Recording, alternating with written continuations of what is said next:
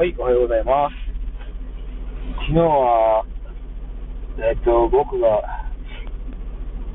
愛愛聴している記事の完全人間ランドという、えー、第5火曜日がある日は、ラジオトークで生配信の回だったんですけど、その回の中で、えー、なんと、えー、リスナーさん同士がご結婚されるっていうね、カミングアウトくらい、もう壮絶になってしまって、いや、すごかったですね。すごいサプライズをいただきました。えー、この度はですね、ご結婚決まったということで、おめでとうございます。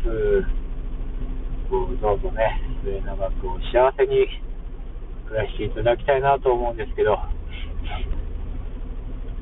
途中で僕は寝落ちをしまして、えー、